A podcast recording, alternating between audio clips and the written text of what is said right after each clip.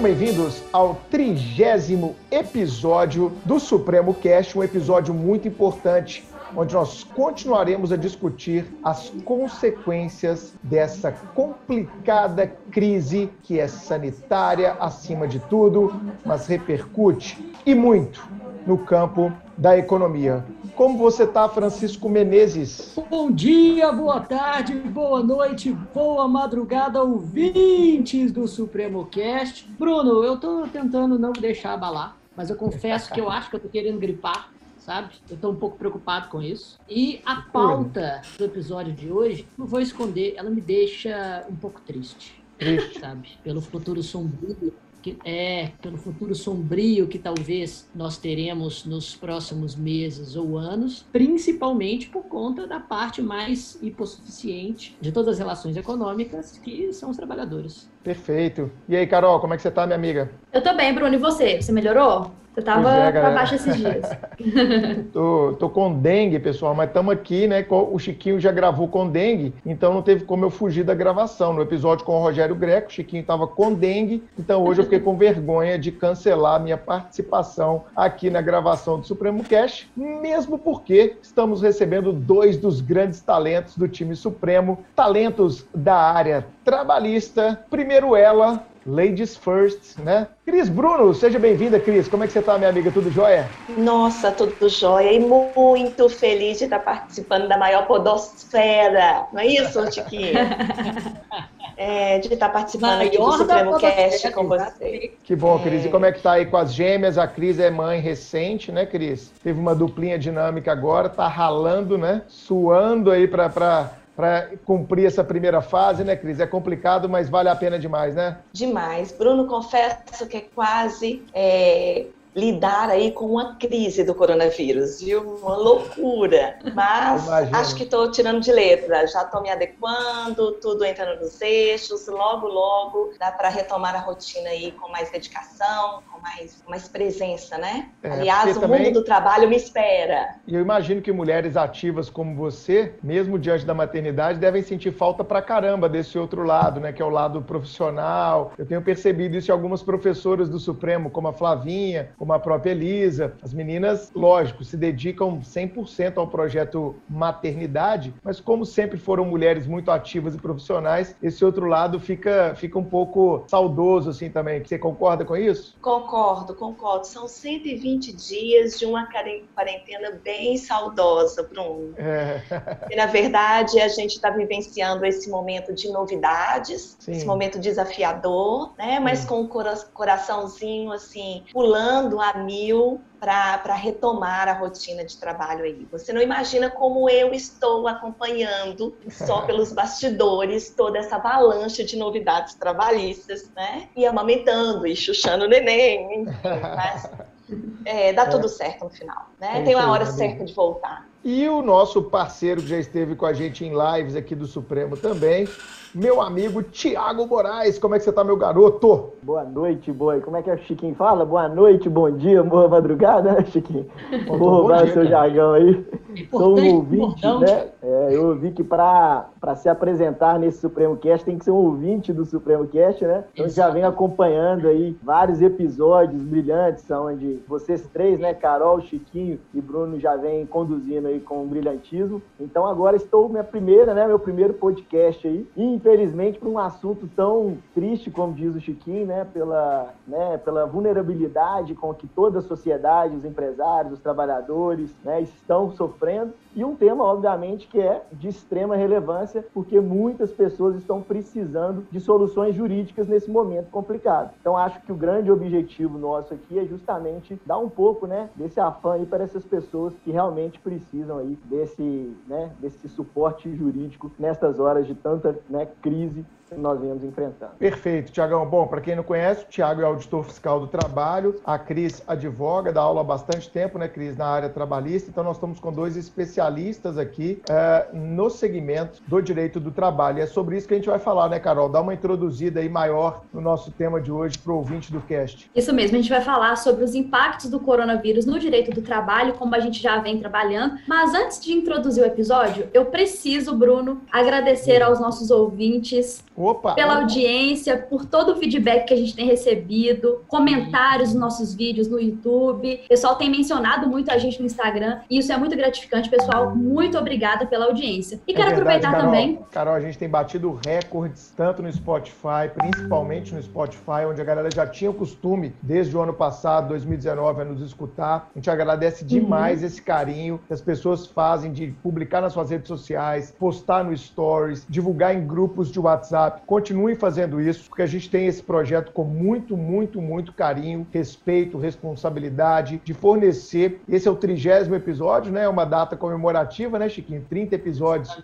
do Supremo Cast. São mais, com certeza, mais de 60 horas de conteúdo gratuito, conteúdo atualizado. Você pode ouvir em qualquer lugar. Então, a nossa ideia é realmente de democratização do ensino. É uma ideia que vai muito além de preparar candidatos para concurso público. Mas vamos lá, Carol, é vamos aos agradecimentos. O que, que você separou vamos lá. gente? Separei alguns comentários no YouTube e no nosso Instagram. Muito bons. Olha, eu vou vamos começar. A Cíntia Pedra comentou no YouTube o seguinte: Tragam mais vezes o professor Marcos Enrar Supremo. Que podcast maravilhoso, enriquecedor.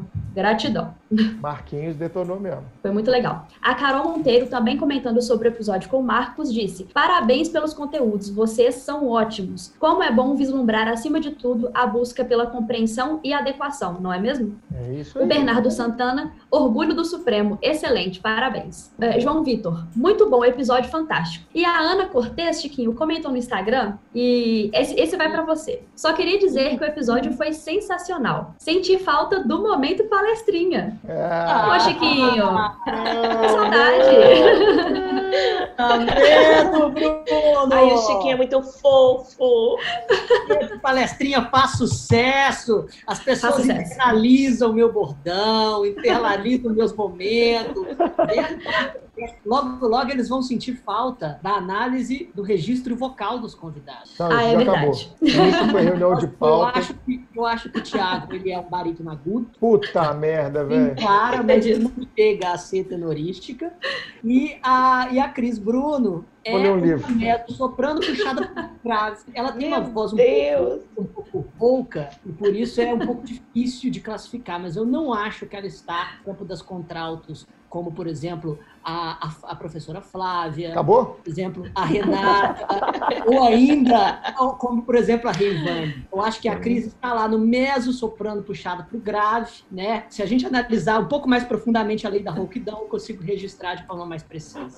E a Ana ainda completou, Chico. É, por um segundo, até achei civil simpático. Olha só, Bruno. Vendo? Eu, eu achei também, por um segundo. Gente, não, quem, dois. É, é muito simples. Quem não, mas já passou. Quem não estuda direito civil são aquelas pessoas que precisam realmente fazer terapia, pois não compreenderam o sentido da sua própria vida. Então isso é muito é importante que as pessoas evoluam, se autoconheçam, saibam as regras que regem a sua vida privada, porque isso é um quê de autoestima. Para estudar direito civil, a pessoa tem que ter autoestima elevada e realmente eu concordo. É para poucas pessoas. Então vamos lá, Carol, continue aí. e agora, um comentário que nós recebemos pelo direct do Supremo Cast, que assim, achei sensacional, e diz o seguinte: Oi, gostaria de parabenizar pelos podcasts não sou da área do direito, e colocou entre parênteses veterinária. E depois que descobri o canal, fiquei ainda mais encantada pela área, pensando seriamente em fazer uma segunda graduação. Direito era a minha primeira opção até os 15 anos. Os podcasts estão salvando minha quarentena. Parabéns pelo conteúdo e continuem assim. Também acompanho as aulas que estão no YouTube, pois há alguns meses comecei a me preparar para um possível concurso da Polícia Civil de Minas. Não é possível, esse comentário foi pago. Isso é, isso é de verdade mesmo? Caraca, meu. Incrível, né? Eu me emociono Muito com isso. Muito bacana. Foi você que escreveu, não, Carol? Vamos ser sinceros com o nosso ouvinte aqui, pô. Juro, juro que não. Tô brincando, eu vi essa menina também me marcou e me mandou lá no, no Instagram. Obrigado. Como Muito é que ela bacana. chama? Como é que ela chama? Hum, a, aqui só aparece pra mim a foto dela, não tem o um nome. É, mas tem um arroba dela lá no Instagram. Tem um arroba no direct, aqui. tem. Bom, Carol, então vamos lá pro episódio. O que, que a gente vai falar vamos hoje lá. aí? Os ouvintes estão ansiosos, muitas mudanças nesse tempo de pandemia. Isso. Tá todo mundo em casa, né, gente? Todo mundo bonitinho, todo mundo no isolamento horizontal, todo todo mundo tranquilo, né? Então vamos lá, Carol, conta pra gente o que a gente vai conversar hoje. A gente vai falar hoje sobre os impactos do coronavírus no direito do trabalho e como a gente tem visto, né, Bruno, muitos estabelecimentos estão fechados e isso gera um grande impacto no direito do trabalho, tanto de empregadores quanto de empregados. E aí eles pensam: eu posso transferir meu, meu funcionário para o home office? Eu vou perder meu emprego? Meu salário vai ser diminuído? Como é que eu vou fazer o recolhimento do FGTS? Então, são várias dúvidas e a gente vai discutir isso hoje porque é um tema atualíssimo, muito importante, que com certeza vai ser cobrado em concursos públicos e, além disso, a gente também tem esse compromisso de incutir o juízo crítico para o nosso ouvinte, para o advogado que escuta a gente construir suas teses e para os empregados e empregadores saberem dos seus direitos e deveres durante a pandemia. Excelente, ou seja, é um episódio que tem uma função social, eu acho, porque a gente vai levar conhecimento para empresários, para empregados, para pessoas que não são necessariamente da área jurídica. E o legal da gente, tra... gente ter convidado o Tiago e a Cris é porque eles são professores, têm uma didática super diferenciada e vão conseguir trazer para a gente em termos sem juridiquês. Prometem, gente? Para que qualquer Prometei, um possa entender. Promessa. Eu quero mandar isso aqui para o meu primo que tem uma empresa, eu quero mandar isso aqui para o meu tio que é empregado, eu quero mandar para todo mundo para que a galera consiga entender e sair desse nosso episódio com mais elementos para uma eventual discussão, reivindicação de direitos ou tomada de decisões, né, gente? Uhum. Porque o momento é realmente diferente, o momento é realmente grave. Eu queria ouvir dos nossos convidados aquela preliminar assim de mérito, né? Antes da gente adentrar mesmo como o direito do trabalho poderia se manter o mesmo diante dessa crise. Eu não vou nem voltar na reforma trabalhista lá do Temer, que já mudou coisa pra caramba, né? já quase refundou o direito do trabalho. É, mas esse momento, é, eu até chamei né, na pauta nossa desse episódio, o direito do trabalho está virando de cabeça para baixo. Né? Eu acho que é uma expressão exagerada. O que, vocês acham? E teria como manter aquele status quo, aquela, aquele, aquele jeito que sempre foi do direito do trabalho? O que vocês acham disso? Primeiro a Cris. Então, Bruno, é, essa colocação é extremamente interessante. E, na verdade, sabe o que eu tenho pensado? Talvez a gente precise exatamente resgatar um estado qual é. Em que sentido que eu, que eu falaria isso? É, já faz tempo que as relações de trabalho estão comprometidas por total quebra da fidúcia, da confiança entre empregado e empregador, entre prestador e tomador de serviço. Isso é fato. E é essa quebra de fidúcia que tem acirrado ainda mais os ânimos entre os contratantes da mão de obra e dificultado, sem sombra de dúvidas, a produtividade, a produção de riqueza, crescimento da economia, o avanço da economia e uma série de outras questões diretamente relacionadas à prestação de serviço que eu diria que na época do meu pai, dos seus pais, dos nossos avós, era realmente fantástico vestir a camisa da empresa, né? Uhum. Esse discurso que hoje nós temos de colaboradores no ambiente de uhum. trabalho, na verdade está lá na origem das relações de trabalho. Se a gente parar para pensar, o, o legítimo empregado era aquele que não simplesmente batia o cartão de ponto em troca de um salário uhum. mensal, né? Era o prestador de serviço que tinha compromisso com os fins da empresa, com os objetivos do empregador, com o crescimento da estrutura organizacional, né? da estrutura do patrão. E, e já faz tempo que nós perdemos um pouco disso do próprio trabalhador, do próprio empregado. Uhum. É, o que aconteceu primeiro, veio o ovo, a galinha, não sei, né? Foi o empregador que comprometeu a confiança do empregado, foi o empregado que comprometeu a confiança do empregador.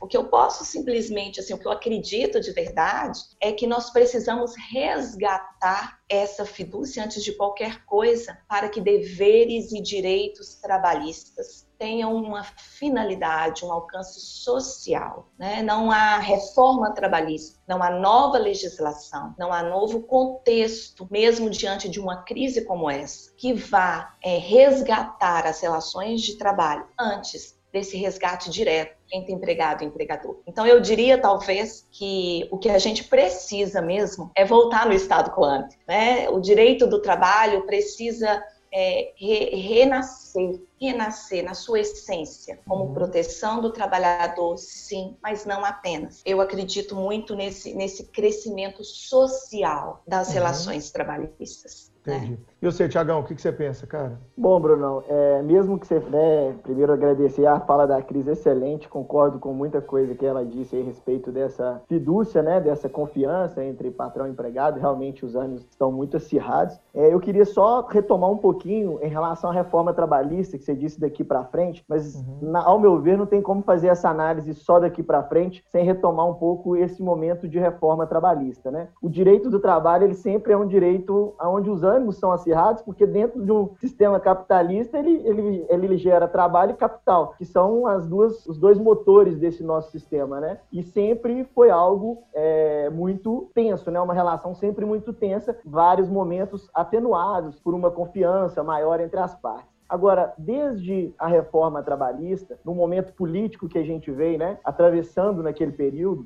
junto com é, período de impeachment, pós-impeachment, governo Temer, desde aquela época se vem com um processo de desconstrução dos direitos trabalhistas, tentando levar o direito do trabalho para um direito civil, né? Porque uhum. nada mais é o direito do trabalho que um contrato entre as partes, né? Então, por que eu vou ter um, toda uma disciplina jurídica autônoma para tratar de um contrato se o direito civil não pode se apropriar deste contrato, né? Uhum. E isso começou a, a vender muito essa ideia né, desse liberalismo, de as partes, autonomia da vontade das partes, de esquecer de toda a origem do direito do trabalho, esquecer a história do direito do trabalho, esquecer o que foi a Revolução Industrial, que esta relação por si só ela já nasce desigual. Então, muito uhum. difícil da gente falar de uma autonomia completa de vontade entre as partes. E a reforma trabalhista ela tirou muito da estrutura do direito do trabalho. E quando você quer tirar um pilar de um direito, seja o direito penal, o direito civil, você mexe nos princípios dele. E o que a reforma fez foi afetar toda a base principiológica do direito do trabalho e fragilizou e muito o direito do trabalho nas relações atuais. Desde então, desde a reforma trabalhista, o direito do trabalho se tornou um direito mais frágil por ter muitos dos seus princípios ficado de lado. E quando vem agora esse momento de crise, obviamente, tudo voltou a ser posto novamente à tona. Quem é o errado, quem é o certo, como se a culpa fosse do trabalhador, o é. trabalhador sempre vendo só, sempre sendo visto apenas como um custo para o empresário, né? E, o, e, o, e ao contrário, o empregador sendo visto como um vilão para o trabalhador, como um explorador dele. Então, essas duas visões extremistas, ao meu ver, é que geram essa, esse embate hoje tão acirrado. E as pessoas polarizaram o mundo hoje em ideias o tempo inteiro, né? Tudo virou Atlético e Cruzeiro, né? É. Então, ou você é pró-trabalhador, ou você é pró-empregador, ou você é bolsonarista, ou você é petista. Então, tudo hoje virou polarizado, né? Quando você chega num momento de pandemia onde você precisa de um equilíbrio, você não atinge esse equilíbrio porque a sociedade já não tem mais esse equilíbrio. E isso, para mim, é um momento do que nós estamos perdendo o nosso processo democrático. Enquanto Estado democrático de direito, nós perdemos o papel de, de atores críticos para a gente conseguir ter um debate em alto nível deste momento que é totalmente excepcional e você não conseguir falar porque você é julgado de comunista ou você é julgado de ditador é. e você cai em outro extremo, né? Então o direito do trabalho ele, ele leva muito essa emoção, né? Ele leva muito isso junto com ele porque ele é um direito que leva esse lado político, não tem jeito, né? Ele, ele é o, o cerne do capitalismo, então não tem jeito, ele é o cerne da política também. E hoje, com este momento que a gente está vivendo, eu acho que se a gente não tiver uma leitura de que temos sim que ter uma é, flexibilização dentro de uns limites que o momento pede, mas sem achar que por isso ou você é ditador ou você é comunista, ou você defende o contrário, uhum. nós não vamos passar por este momento da maneira correta e lá na frente que você pediu, né, como que seriam as relações, elas tendem a cada vez só degringolar, porque as pessoas não vão é. pensar o direito, elas vão ditar o direito. Né? Chico, você queria fazer uma intervenção? Não, não, eu, eu, eu acho muito interessante a, a, a visão dos dois e eu estava aqui pensando sobre, eu concordo muito com o que o, o Tiago disse, eu acho que o, o direito do trabalho hoje, é, em que claramente a, a atenção política ganha uma guinada para a direita, às vezes uma direita um pouco autoritária sobre o ponto de vista dos costumes, mas também é, autoritária sobre o ponto de vista econômico, e às vezes também uma, uma direita é, que clama por um liberalismo, ainda que às vezes seja um liberalismo de fachada, e outras vezes simplesmente um, um liberalismo individualista que pretende pintar o desmantelamento dos direitos sociais como a única forma de fazer o país e toda a sociedade crescer economicamente. É,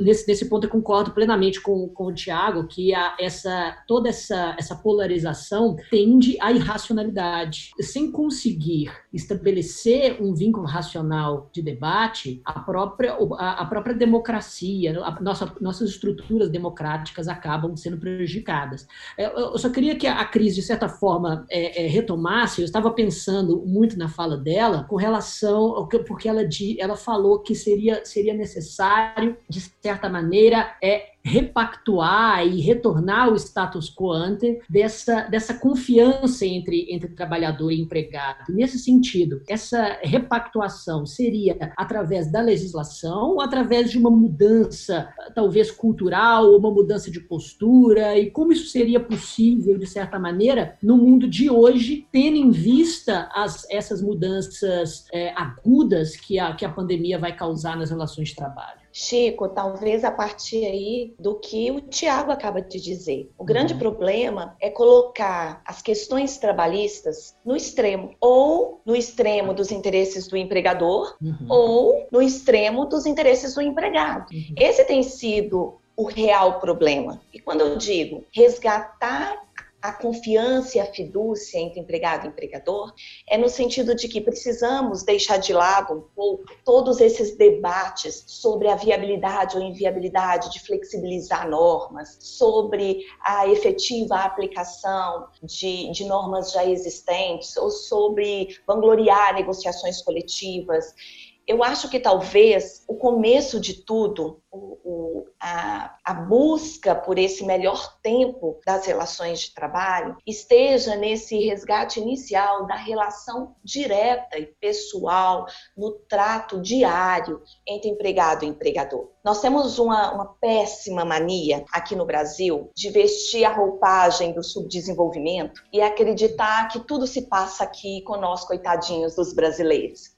Então, o trabalhador brasileiro, ele é muito mais sofrido, ele tem menor proteção jurídica, ele não consegue se colocar no mercado de trabalho. Nós realmente sofremos muito no mercado de trabalho do Brasil.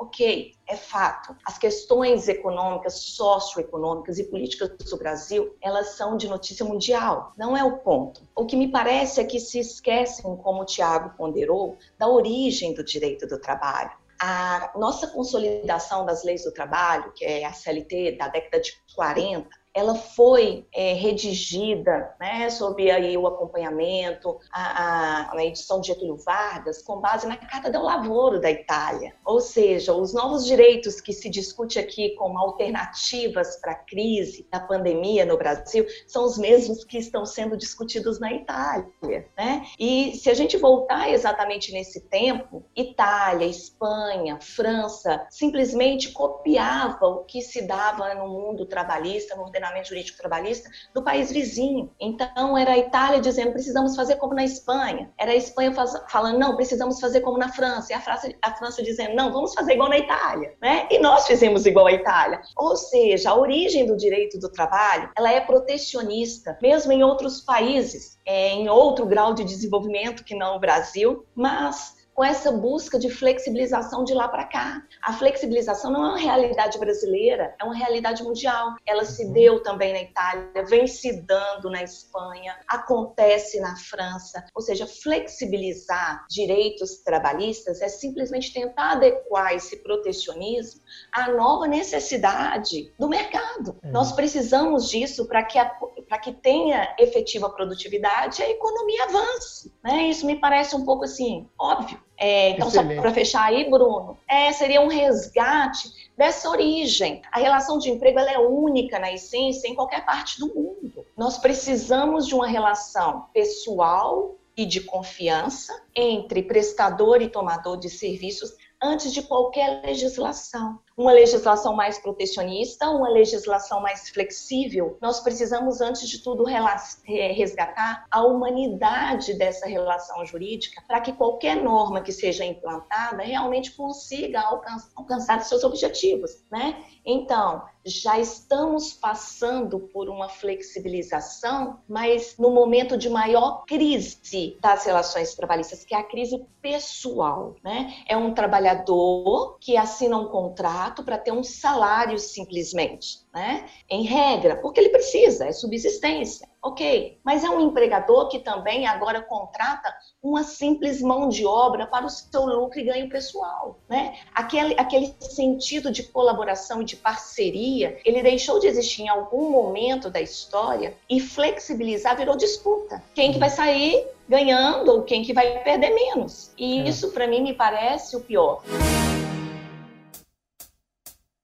Ô Cris, mas é, até, até passando aqui a bola para o Tiago, é, do ponto de vista de uma análise histórica que você fez muito bem, puxando a nossa origem da CLT na, na Europa e etc., é, no Brasil, eu falo isso porque já vivenciei situações assim, creio que todos já vivenciaram, até antes da reforma do Temer, a gente tinha aquela visão claríssima da justiça do trabalho como uma justiça pró-empregado, tenha ele direitos ou não. Né? O Supremo tem 11 anos de existência, a gente tomou acho que um processo trabalhista até hoje, porque a gente cumpre todas as regras, e a juíza, na audiência, fez a gente fazer um acordo, mesmo a gente tendo pago tudo, que a, advogada da, da, da querelante, da requerente lá, sei lá, estava querendo lá é, é, uma verba que ela não tinha direito, e a juíza, ó, se não fizer o acordo aí e tal, aí nós fomos lá e fizemos, o Fred fez um acordo de acho que 1.500 ou 2.000 reais. É o único caso é, de processo trabalhista no Supremo em 11 anos, porque a gente é muito chato mesmo. Vocês trabalham lá, vocês sabem disso, com cumprimento de regras e de normas, né? E a gente tem funcionários também de anos e anos e anos. A rotatividade de funcionário no Supremo é pequena, o que nos deixa feliz. Mas será que não há, fazendo um papel de advogado do diabo aqui, uma tentativa agora com essa reforma lá do Temer, nem falando das medidas provisórias, que nós vamos abordar muito ainda hoje no episódio, mas de um certo equilíbrio, de não fazer com que a coisa fique tão uh, desequilibrada em prol do empregado, porque esse é um senso comum na sociedade brasileira. Muita gente sabe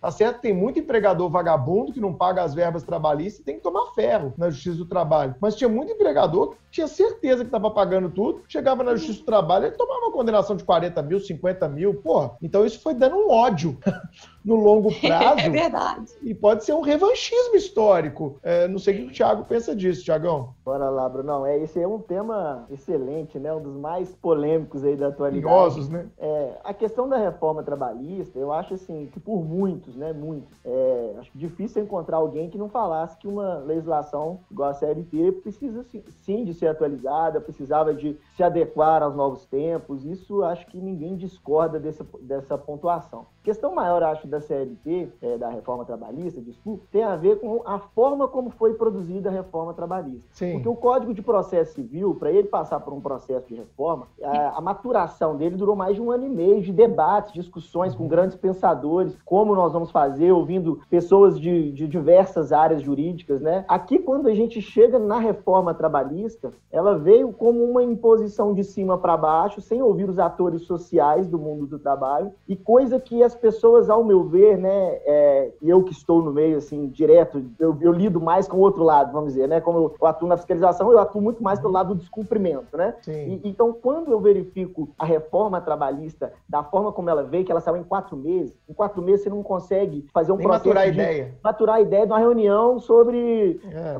a decisão de quem que você vai mandar embora aí no Supremo. Você não faz isso nem em quatro meses. Então, você imagina uma reforma trabalhista que tem um complexo que todas as pessoas esquecem disso. A reforma trabalhista, o direito de trabalho, ele regulamenta desde a pessoa da limpeza até o diretor executivo da Vale. Ele pega desde o sistema de mineração até o cortador de cana. É a mesma legislação para diversas atividades econômicas distintas. Uhum. E desde o boteco aqui da esquina da padaria, da padaria aqui da esquina, até o supermercado BH, exemplo, um grande supermercado. Então você tem uma mesma legislação para diversas relações distintas no dia a dia, no caso concreto. E isso realmente fez o direito do trabalho precisar de ser, eu acho, né, criar sim uma nova legislação. Só que a forma como a reforma veio, ela veio de, uma, de um revanchismo. Ela não veio, ao meu ver, como algo assim, nesse processo que eu conversei anteriormente, de algo pensado, vamos sim tirar esses excessos, vamos colocar isso de uma forma que também não inviabilize, vamos mudar o processo do trabalho, mas de uma forma que não inviabilize o acesso à justiça, porque o que a gente tem na prática hoje é que inviabilizou o acesso à justiça. É.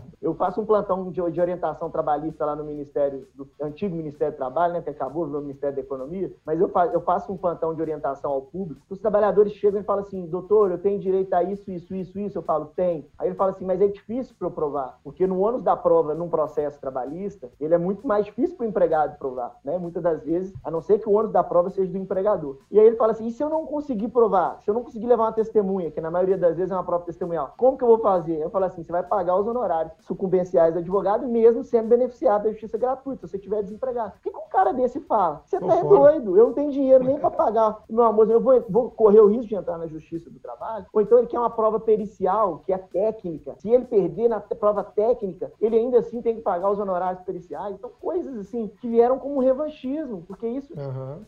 O acesso. Aí você vai para o outro extremo, aquilo que a gente estava falando. Né? Então, o erro não é ter uma reforma trabalhista, ela tinha que vir. Mas a forma como ela veio, que ao meu ver não Perfeito. foi a forma mais adequada. É, acho que forma... o que você está falando é uma erosão mesmo de processos democráticos, né? É, Acho que essa pegou... é a ideia, que quando você fala de falta de debate, a gente está falando de falta de pluralismo, de é. democracia e etc. E, Bruno, o que as pessoas não enxergam, assim, que não lidam diariamente com o direito do trabalho, é que a reforma trabalhista ela foi muito inteligente. Ela não chegou e tirou, assim, os trabalhadores não têm direito mais a 13 terceiro, não têm direito mais a hora extra. Se ela sabe que se ela fizesse isso, todo mundo ia falar assim, nossa, que loucura. Então ela tirou a efetividade do direito do trabalho. E como que ela tirou a efetividade do direito do trabalho? Ela sucateou a fiscalização do trabalho, Hoje, muitas das vezes, a gente passou meses sem verba para fazer ação de trabalho escravo, denúncia de trabalho escravo, muitas vezes não tinha é, recurso para fazer. O Ministério Público do Trabalho também sofreu ataques à instituição. A Justiça do Trabalho nem se fala, né? Discutiu-se até a sua extinção. E o sindicato virou o bicho mais criminoso da atualidade. Então, assim, se falar em sindicato, e isso tem um papel político atrás, né? É lógico que temos sindicatos, sim, que, que exercem um desfavor para a sociedade, como a gente tem juízes que exercem um desfavor, como a gente tem advogados que exercem um desfavor, sim. mas a gente tem sindicatos que ainda assim cumprem o seu papel. Então, assim, o que eu falo são os extremismos, né? Quando eu falo que todo sindicalista é bandido, quando eu falo que todo fiscal é corrupto, quando eu falo que é. todo juiz de trabalho é o cara que, que só julga a favor do empregado, eu desconstruo, desconstruo toda a lógica do direito de trabalho. E aí ele perde a sua eficácia sem eu precisar de dizer que o cara não tem mais direito a 10 terceira e a hora extra. Perfeito, cara. Eu concordo plenamente com tudo que você falou aí.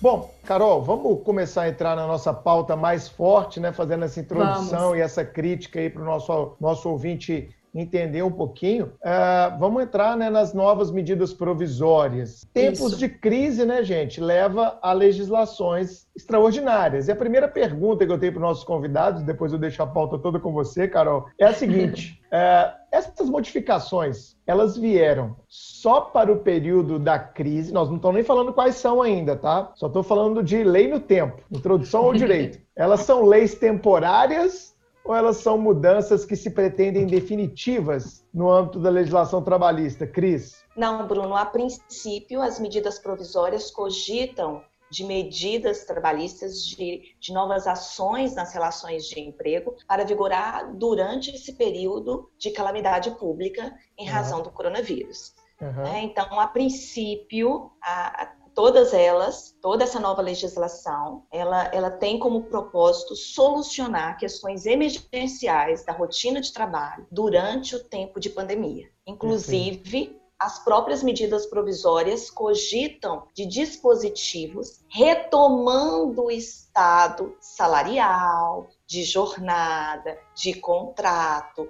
anterior à alteração por força da medida tomada pelo empregador. Ou seja, a própria medida já cogita uhum. do resgate da situação anterior. É, agora a gente está cheio de exemplo, né, Chiquinho? De leis temporárias no Brasil, né, cara? A gente tinha só a lei geral da Copa quase, agora está cheio de, de lei temporária para a gente exemplificar na aula de penal, na aula de civil, na aula de trabalho, né? A gente está cheio dessas mudanças agora, né? Exatamente. Ô, Tiago. Tem muitas mudanças interessantes, muitos exemplos Thiago, interessantes. E, e quais foram essas principais medidas provisórias antes da gente entrar no cerne de cada uma, só para o ouvinte, às vezes está anotando, né? Se ele quiser dar uma lida lá depois. Quais são as principais alterações que a gente teve em termos normativos? Bom, tudo começou pela Lei 13.979 de 2020, né? Foi lá de fevereiro de 2020, antes mesmo de começar né, o contágio comunitário no Brasil, para definir o que, que era é, isolamento e o que, que era quarentena, né? E isso foi uhum. muito importante para definir que, que tinha que ficar isolado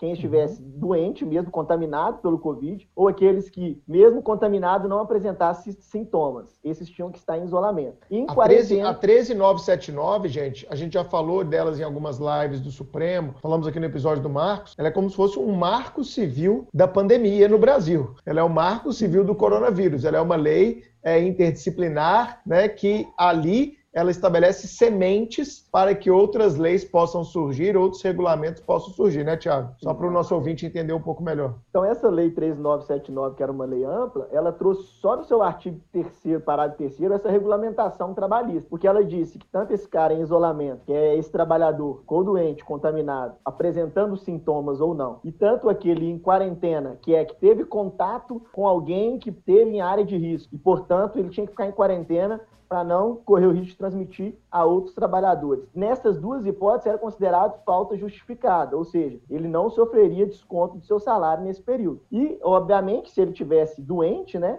passando do 15º dia, ele teria direito ao auxílio doença, né, é, por, conta, por conta do benefício previdenciário. Ah. Depois veio a medida provisória 927, aí a gente já estava no olho do furacão, né? Em ah. março, o bicho pegando, o coronavírus já começou a paralisar, decreto estadual fechando atividades econômicas. Nessa medida provisória 927, foi aquela que causou um primeiro né, espanto, porque veio uma possibilidade, uma suspensão do contrato de trabalho por quatro meses, só que uhum. essa suspensão depois, no mesmo dia, né, o presidente ele deu, é, revogou esse artigo, que era o artigo 18, Sim. dizendo que não poderia haver essa suspensão de quatro meses sem nenhuma contrapartida, que era o que ele previa nesta medida provisória. Só que vieram outras pequenas alterações, possibilidade de antecipação de férias, teletrabalho, feriado. E depois, né, não satisfeito, porque essas medidas realmente não ajudavam tanto, vamos dizer assim, os empregadores, veio o 928, a medida provisória 928, permitindo sim a redução salarial e a suspensão do contrato de trabalho. Mas, como tudo no direito de trabalho é polêmico, já temos aí o MADI, né, dizendo da inconstitucionalidade dessa redução e dessa suspensão por acordo individual, só poderia ser via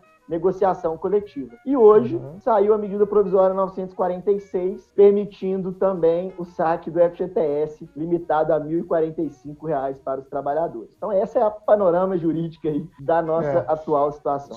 Só lembrando que o nosso ouvinte, né, a gente está gravando isso aqui na semana anterior, o nosso episódio vai ao ar é, na segunda-feira e nós já estamos gravando e no dia 8 de abril saiu essa nova medida provisória 946. A gente acha que vai ser difícil sair novas medidas provisórias horas até a publicação desse episódio, até porque tem uma Semana Santa no meio, mas nada é impossível nada em é tempos de corona, né? Nada, nada, nada. Carol? Então, resumindo, esse contexto legislativo. Lei 13979, medida provisória 928, 927, 927. e 928 também, né? 936 e 946. É isso, Exatamente. né? E uma dúvida muito recorrente que surge quando a gente fala dessa, desse novo contexto legislativo é sobre o alcance dessas novas regras. Quem, se, quem vai ser atingido por essas novas regras? Por exemplo, é, elas são aplicáveis aos domésticos? A quem se destinam essas regras? É importante a gente falar isso também, porque o pessoal que está escutando a gente quer saber, ué, será que isso se aplica a mim também ou não? Só ao meu empregador? Então, a própria medida provisória 927 delimitou a quem se aplicam as novas regras. Eu acho que vale a pena aqui lembrar um pouquinho que todo o direito do trabalho ele é construído na diferença entre simples trabalhador e empregado. Nas nossas primeiras aulas de direito do trabalho na faculdade,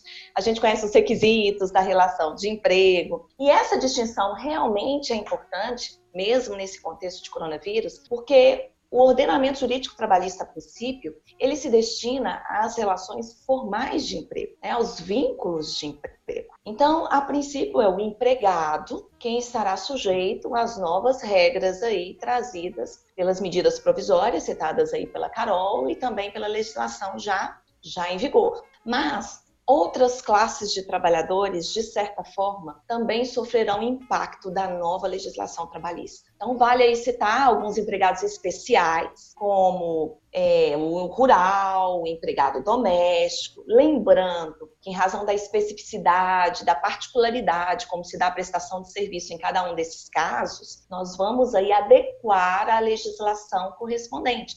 Então, por exemplo, o doméstico, que não em tempo muito distante sofreu nova regulamentação, né? A Lei Complementar 150, lá em 2015, veio trazer os novos direitos trabalhistas, a famosa Lei dos Domésticos. Então, as novas regras em tempo de pandemia devem se adequar em parte à lei complementar do doméstico. Né? Então, as novas regras se aplicam a algumas relações de emprego especiais, mas de forma cautelosa deve se dar a sua aplicação na rotina de trabalho. E outros trabalhadores, inclusive, inclusive também foram alcançados por essa nova legislação. Vale citar aí, também muito em voga, a terceirização, né? Os terceirizados, então, a Lei 6.019 também foi modificada recentemente. É, nós temos aí hoje a possibilidade de terceirização em atividade fim, em outros segmentos, isso foi muito debatido na ocasião. Então, aqueles trabalhadores regidos pela Lei 6.019 de 74 também se sujeitam às novas regras trabalhistas. Né? E vale ainda citar alguns trabalhadores que, quanto a um ou outro direito cogitado aí pelas, pelas medidas, também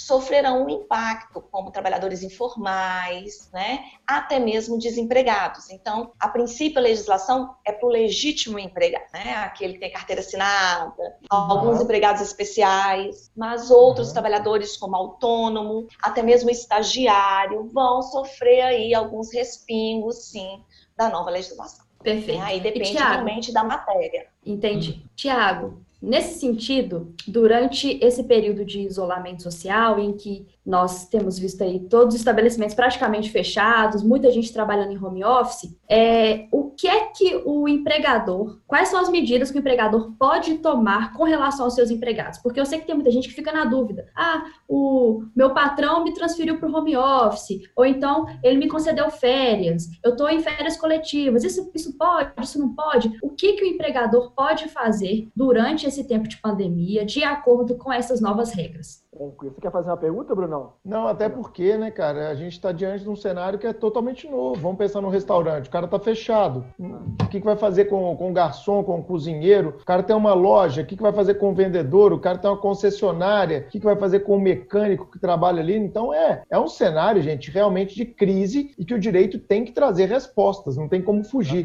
Né? Então, o que a gente está querendo saber é quais foram as respostas que esse arcabouço é, normativo que a gente acabou de falar, essas leis, essas medidas provisórias estão trazendo para a gente, né, Tiago? Que tinha que fazer alguma coisa, cara. É claro, o que se espera do Estado é dar respostas, né? Claro. o Estado brasileiro pode ser criticável, mas ele tem dado respostas, sim, assim como todos os estados do mundo, como a crise colocou, a essa crise aí, né, cara? Eu gosto de dividir esse tema muito é, em atividades econômicas, né? Eu brinco uhum. que tiveram atividades econômicas que não sofreram, não sofreram nenhum é, impacto com esse coronavírus, nenhum, não digo nenhum, mas é. não alteraram a sua, o seu modus operandi, como supermercados, padarias, que precisam estar abertos ao público, né, as atividades uhum. essenciais. Então, esse, na maioria das vezes, os contratos de trabalho eles permaneceram inalterados, mas a gente teve aqueles outros dois tipos de atividade econômica. Uma delas onde houve uma determinação do Estado para paralisação das atividades. Então, esses realmente fecharam-se as portas. E aí, para esse que fechou, fechou a sua porta, se ele não tiver uma forma de fazer a sua atividade em teletrabalho, ele teria que ou reduzir né, o salário dos seus empregados ou suspender a atividade desses trabalhadores. Para aqueles que têm condição de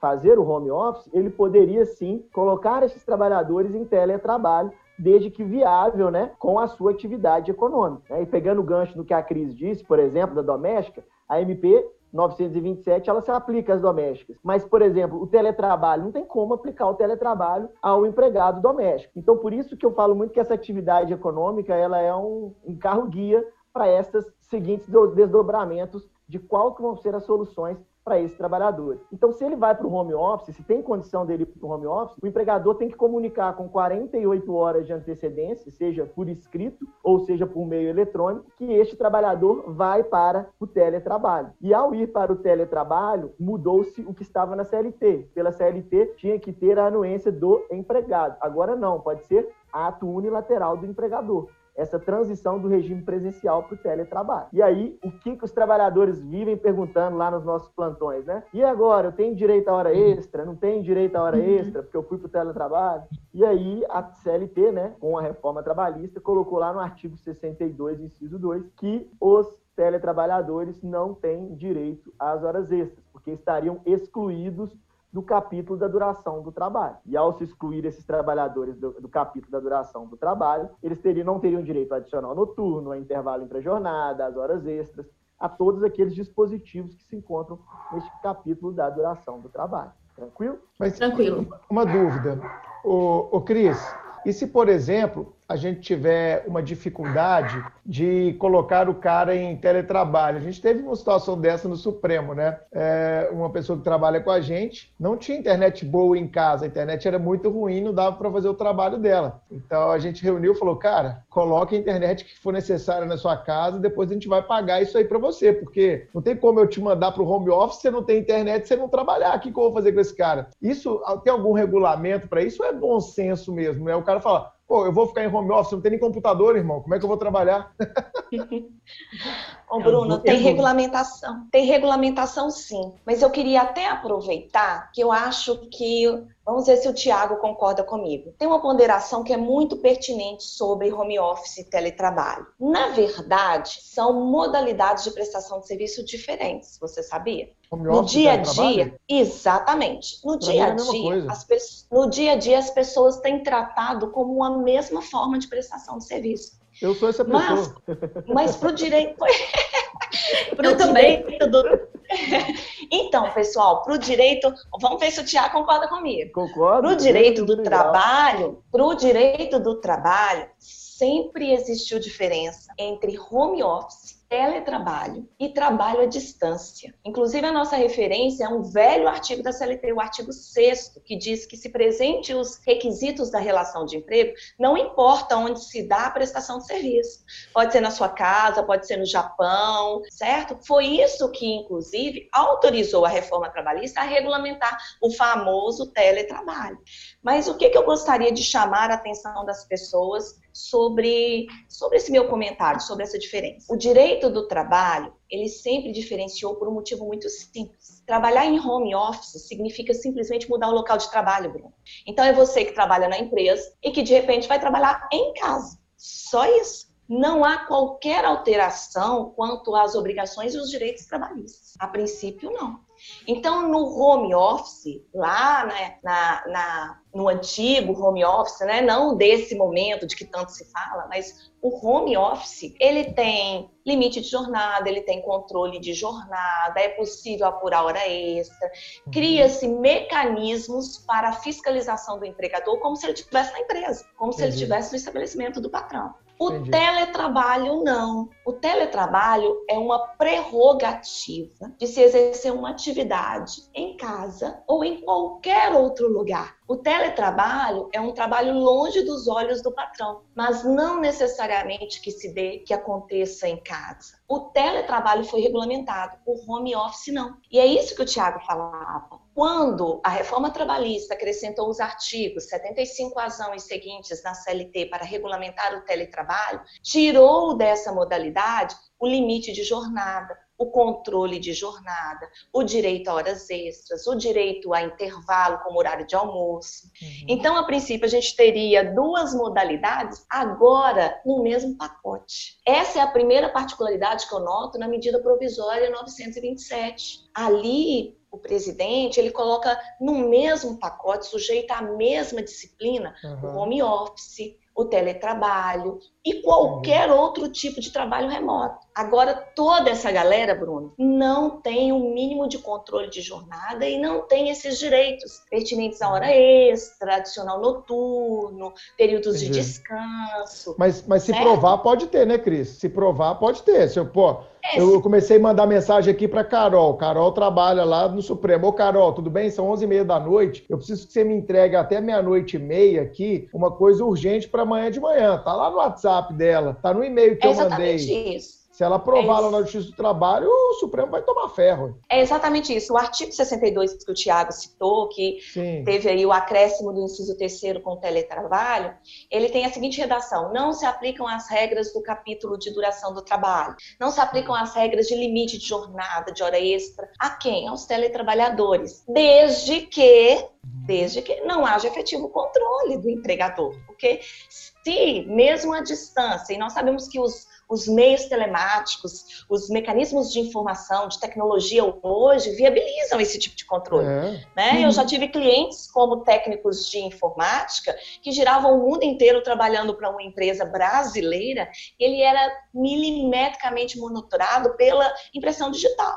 Então, cada ato dele pelo computador exigia a impressão digital. E isso delimitava a jornada dele, porque a empresa estava daqui do Brasil, controlando exatamente quanto tempo ele estava acessando o sistema. Né? Ah, faltou, então, faltou hoje... uma assessoria, uma assessoria para a empresa, né? Falou, você fica fazendo isso, você está achando pois que está é. controlando, você vai tomar um ferro, isso aí é prova contra é. você, o idiota. Exatamente, Bruno.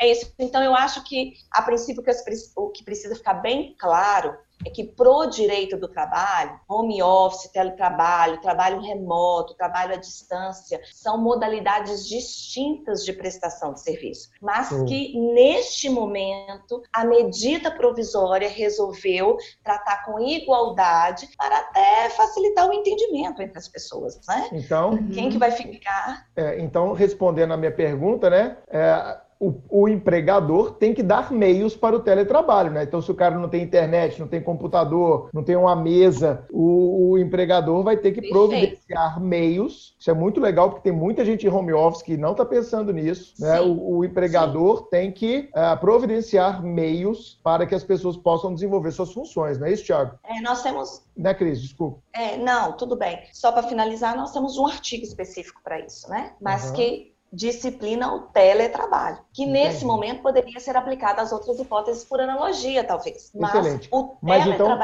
E, e, pode ser, só para ficar bem, bem claro para o ouvinte, é discricionariedade nesse momento do empregador. Falou, aqui você não vai trabalhar, não tem como você trabalhar daqui, você vai para o home office, vai trabalhar. E se o cara se recusar, Tiago? Não, não vou não. Eu, vim, eu, eu sou a favor de, do comércio abrir. Então você abre a sua loja, eu venho aqui. Não, cara, você vai ficar em teletrabalho. Não, vou não. Isso aí é um absurdo. Isso aí é, é coisa da China. Isso aí é para tomar meu emprego. O chinês querendo tomar meu emprego. Então eu vou vir aqui presencialmente. E aí, o empregador fala, cala a boca, é justa causa, tá na rua. É, como a lei coloca essa questão de agora é um direito potestativo do empregador, né? Ele que vai tomar a decisão se quer colocar ele ou não. Se nesse período de pandemia ele se recusar, né? Ele está cometendo um ato de insubordinação. Todo ato, né, de que ele não se subordina ao seu empregador, ele pode ser sofrido, tanto com advertência, suspensão, uhum. com todas as né, as ferramentas que são dadas para o empregador dentro do seu poder diretivo, seu poder punitivo. Agora, Sim. interessante falar aí do seu, da questão da internet, né? Eu acho que é, eu ouvi em outras lives, eu achei interessante esse posicionamento. Se, por exemplo, o empregado, nesse caso que você deu, ficou claro, né, que ele não tinha condição nenhuma. Mas se ele tem uma banda larga que ele já usa normalmente em casa e ele foi para o home office e ele continua se utilizando daquela ferramenta, né, alguns entendendo que ele não gerou custo nenhum a mais para ele, que o empregador não teria que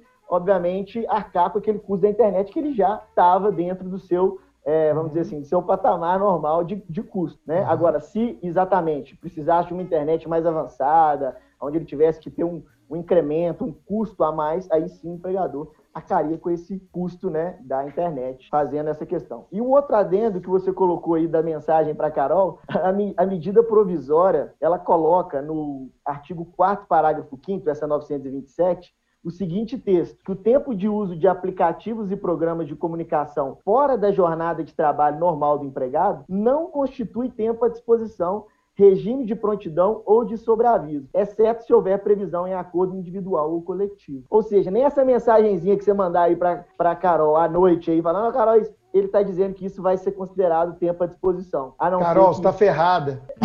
Eu vou mandar mensagem às seis e meia da manhã quando eu acordo. É.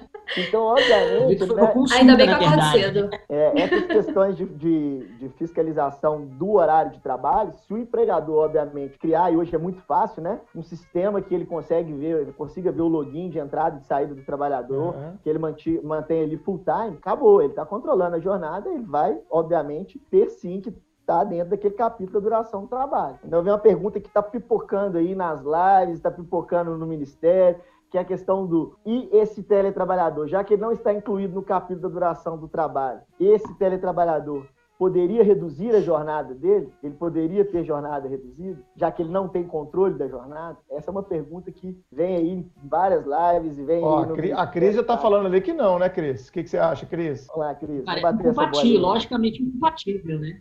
É, na verdade, como o teletrabalhador tem regulamentação específica, não se enquadraria aí nas possibilidades de redução de jornada e redução salarial, não é isso, Thiago? É, exatamente. Como ele não está, não estaria dentro dessa lei, né, com controle de jornada, não poderia fazer redução, ficaria um pouco incoerente. Mas o que alguns estão levantando, que isso poderia ser possível na hipótese de redução de tarefa. Então, por exemplo, eu tenho lá um empregado que ele tem 10 processos numa semana. Se ele vai para o teletrabalho, eu tenho que reduzir para 5. Exemplo meio tosco aqui, mas para que fique uhum. claro. Se eu estou reduzindo a jornada dele em 50%, eu deveria apurar aquilo por meio de tarefa. Alguns estão defendendo a ideia de que isso poderia, ah, vou diminuir um dia de trabalho dele na semana aí eu estaria reduzindo 25% da jornada dele. Só que, uhum. ao meu ver, isso não diz que você reduziu a tarefa dele. Eu posso pegar o cara que faz os mesmos 10 processos e botar ele para fazer em quatro dias, entendeu? É. Exatamente. Uhum. Então, assim, é, essa redução, ela tem que ser, ao meu ver, para uma segurança jurídica futura,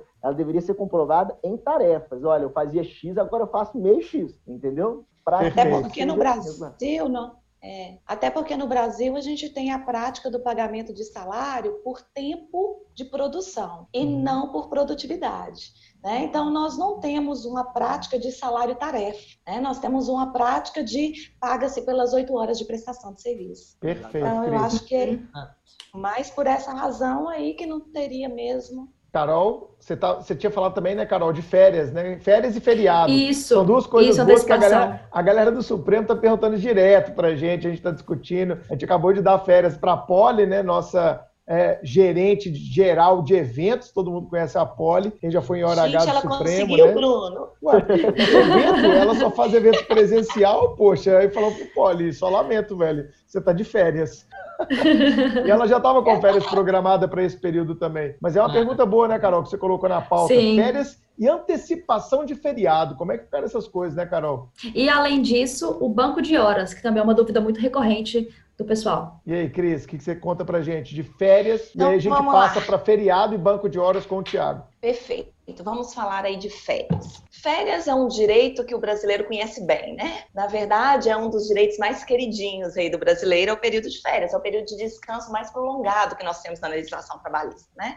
Então, o brasileiro adora feriado, mas não tanto quanto férias. Bom, e na verdade, é, é também sabido que o direito do trabalho cogita de dois períodos para o gozo desse direito de férias. Um período aquisitivo de férias, que é o período de 12 meses, durante o, o, tempo que o empregado vai prestar serviços ao empregador e adquirir o direito ao descanso. E, na sequência, mais 12 meses, sucessivos 12 meses, que é o período concessivo de férias. Período que se concede agora ao empregador para que ele permita usufruir desse descanso. Pois bem, o que a, a medida provisória 927 autoriza como uma das medidas aí nesse tempo de de enfrentamento. O que a, no, a medida provisória 927 fez agora foi exatamente possibilitar a antecipação de períodos de férias, mesmo quando não completa o período aquisitivo. Ou uhum. seja, o empregado sequer adquiriu o direito ao descanso e estará usufruindo desse descanso nesse tempo de isolamento ou de quarentena determinado pelo, pelo ministro da Saúde, né? Uhum. Então seria isso. Pode o empregador dentre as alternativas, uhum. antecipar períodos de férias aos seus empregados para justificar a ausência do serviço nesse tempo de isolamento ou de quarentena. Né? E parece, Cris, se eu não estou é, enganado. Mas são várias aspectos. Se eu não estou enganado, também é, mudou aquela questão da notificação né, prévia, que o empregador sempre foi direito potestativo dele dizer quando o empregado vai tirar férias. Isso eu lembro lá da minha faculdade que eu estudei, faz tempo.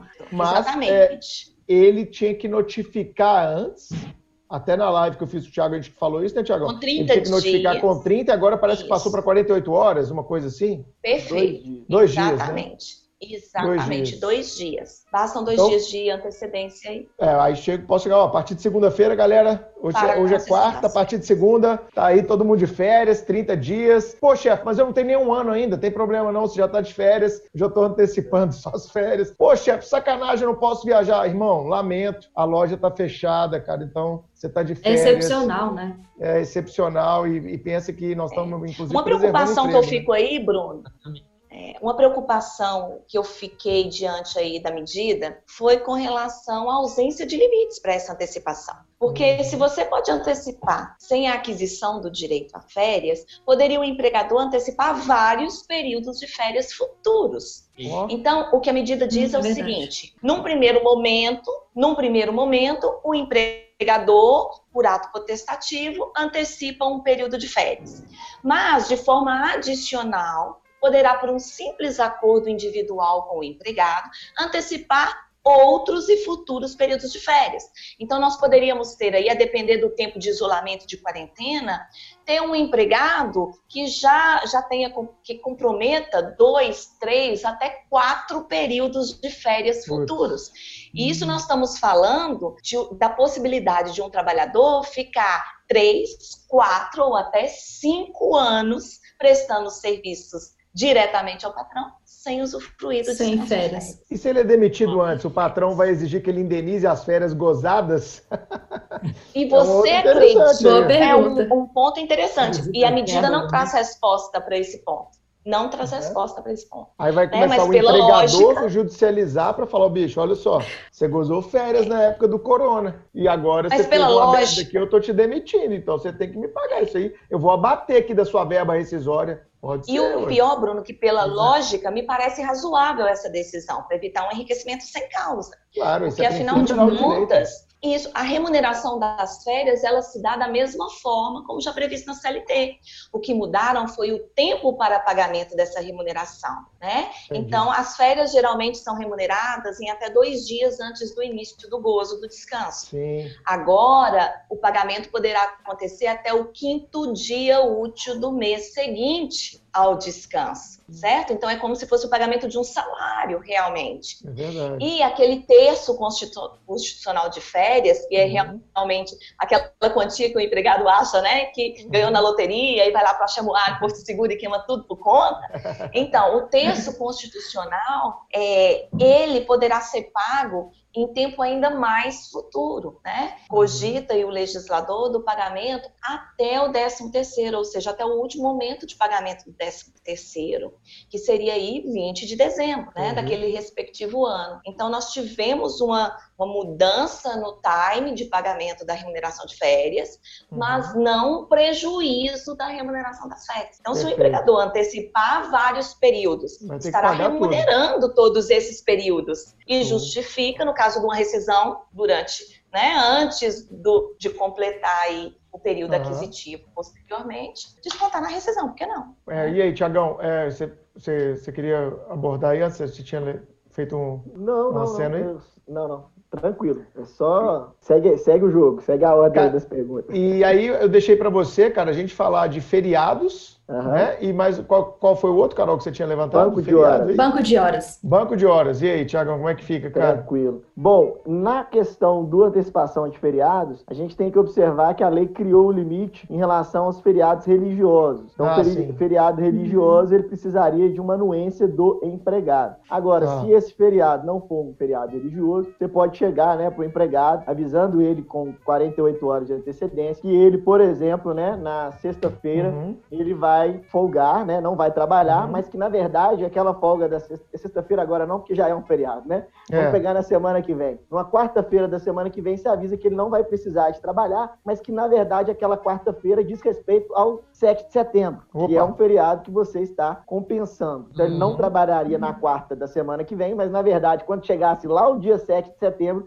ele teria que trabalhar normalmente porque ele se antecipou esse feriado para ele. Pode Entendi. fazer a pergunta. E, Tiago, existe um limite de feriados que podem ser antecipados? Porque aí cai naquela mesma questão que a Cris falou sobre as férias. Aí você antecipa vários feriados e aí quando chega realmente no dia do feriado, se já tiver acabado a pandemia, o, o empregado não, Vai ralar. não folga, né? Vai ralar. Todos os feriados aqui até 2023, viu? Aí da, da pandemia inteira, aí acabou, não tem mais Natal e Ano Novo. É. A medida provisória, né, ela não trouxe limites para essa quantidade de antecipação de feriados, assim como ela não trouxe limite para antecipação de férias. Agora, retomando essa questão, é, que eu acho que ela não trouxe o limite, mas muitos empregadores não vão antecipar demais, justamente por isso. Porque se você antecipa três férias, tem que ter certeza que aquele empregado vai durar três anos ali na sua empresa para você ter, é. você ter é a contrapartida.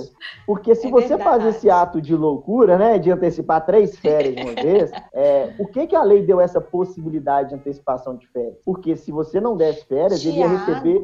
Oi. Tiago, mas as medidas não são para preservação do emprego e da renda? Que Exato. raciocínio é esse, meu colega?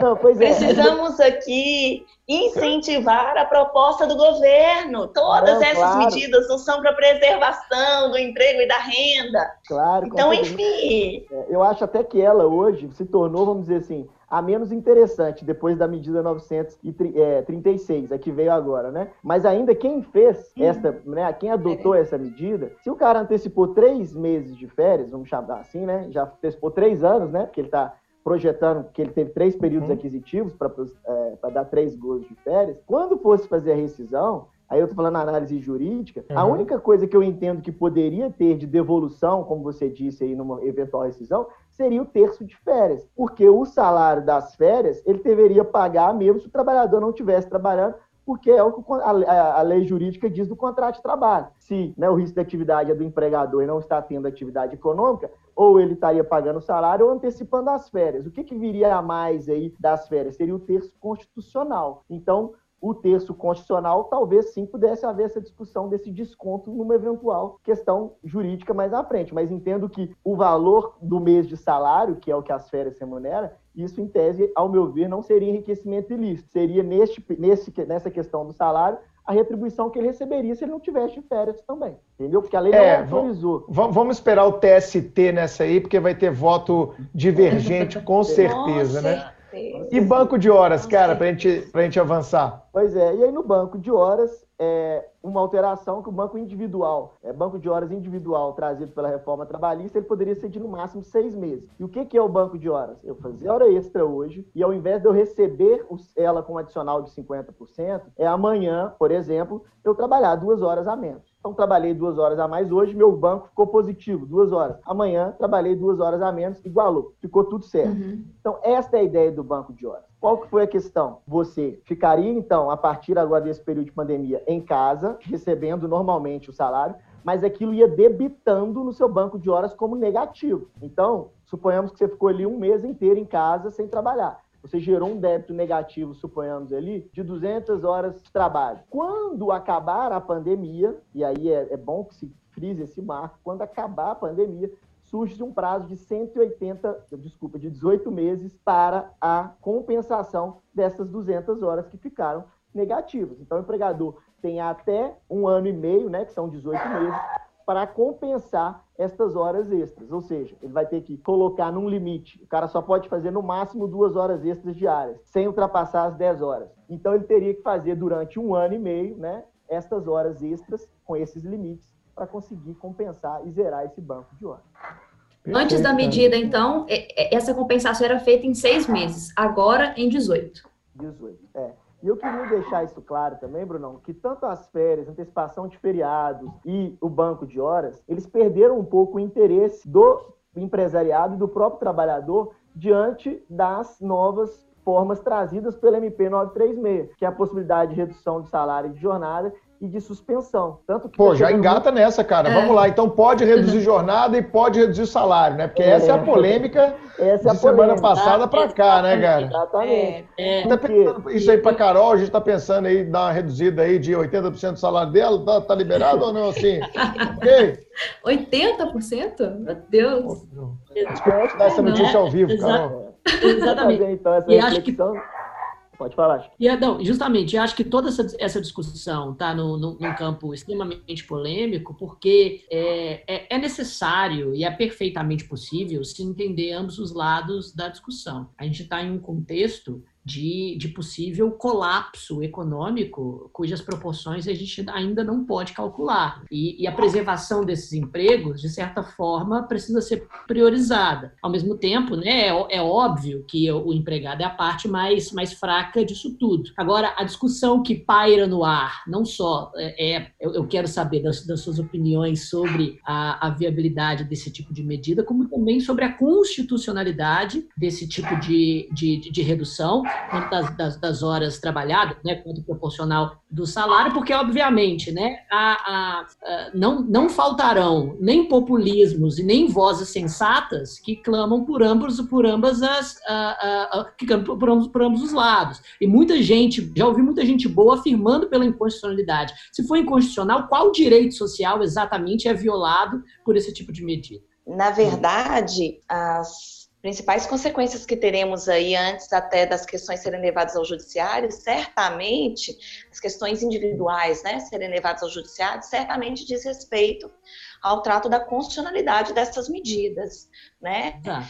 O que pesa bastante em todas elas é o fato de que é, nós sempre, sempre tivemos um direito do trabalho protecionista, de intervenção estatal. De repente, nós contamos com uma reforma trabalhista que valorizou a negociação coletiva, fortalecendo aí a atuação das entidades sindicais. E agora, nesse momento de crise, nós temos a retomada das negociações individuais. Então, a grande questão é que as novas medidas transferem diretamente para o empregado e para o empregador, e é o que muito se discute uhum. sobre o lesar ou não de direitos trabalhistas, sobre o violar ou não da Constituição, para a negociação direta entre empregado e empregador. E é aí que talvez recaia os principais, recaiam os principais debates sobre a constitucionalidade dessas medidas. Sobre a redução salarial, por exemplo, o artigo 7 da Constituição diz sim, a princípio o salário é irredutível, está lá dentre os direitos sociais dos trabalhadores urbanos, rurais e domésticos. Perfeito, mas a própria Constituição excepciona essa regra. Né? O salário é irredutível, salvo negociação coletiva.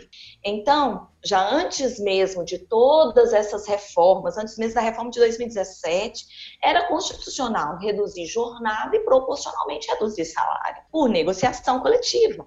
É o que grandes empresas, como por exemplo Iveco, sempre fez no país. Em época de pátio cheio na Iveco, nessas, nessas montadoras de veículos, veículos, há uma negociação coletiva para se reduzir a jornada dessa mão de obra, né, da parte de, monta de, de montagem de automóveis e proporcionalmente é reduzido o salário durante o período de de redução da jornada, constitucional. Agora, a grande questão é, seria a medida provisória, a nova medida provisória 936, constitucional, na medida que autoriza uma redução de jornada, com proporcional redução de salário por simples acordo individual, teria sido recepcionado, né, teria uma validade constitucional, Ô, Cris, a meu ver, não. Essa foi a, a, a discussão que o STF deu na liminar da DIN, é isso que você está falando, lá do Lewandowski? Isso, que está gerando uma polêmica danada nessa semana, né? Está gerando uma polêmica passou, danada. Na semana que passou, isso. porque o nosso episódio vai ao ar na segunda, né?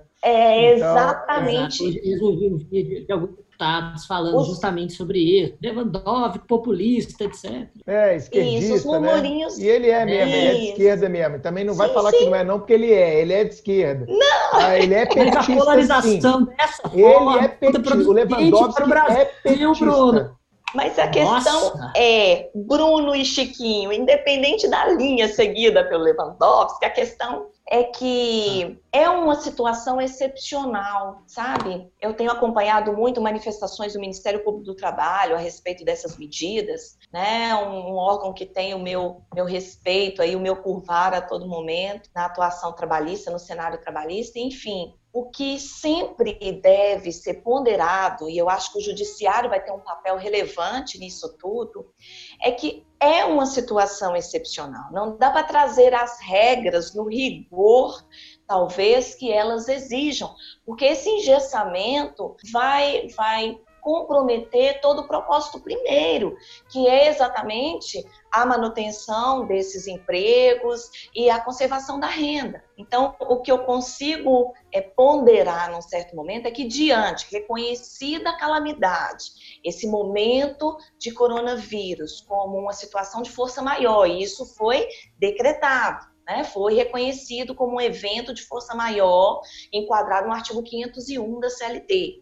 Se de fato estamos diante de um evento de força maior, ponderações devem ser feitas nesse sentido, porque não se trata de um acordo individual autorizado por uma norma qualquer em um momento qualquer. Se nesse momento a gente for aguardar negociações coletivas, movimentação sindical, é. a coisa não vai funcionar simplesmente Essa é a grande funcionar. crítica, né? Essa é a grande, Essa é a grande que questão. visto. Né? O que, que você isso. pensa sobre isso, Tiagão? É, por favor. Concordo, concordo com, com todos aí. Na seguinte questão, eu acho que a medida provisória, né, essa 936, ela tentou ser a mais sensata possível, dentro dos parâmetros de possibilidade de o governo dar uma parcela, o empregador também perde um pouco e o trabalhador também perde um pouco. Ela tentou fazer da forma mais sensata possível que as três partes conseguissem tentar equilibrar, cada um sofrendo os impactos na medida do possível para a preservação dos empregos. Lembrando que a ideia é que isso não dure até o final do ano, né? Que seja algo aí que em dois e três meses a gente já esteja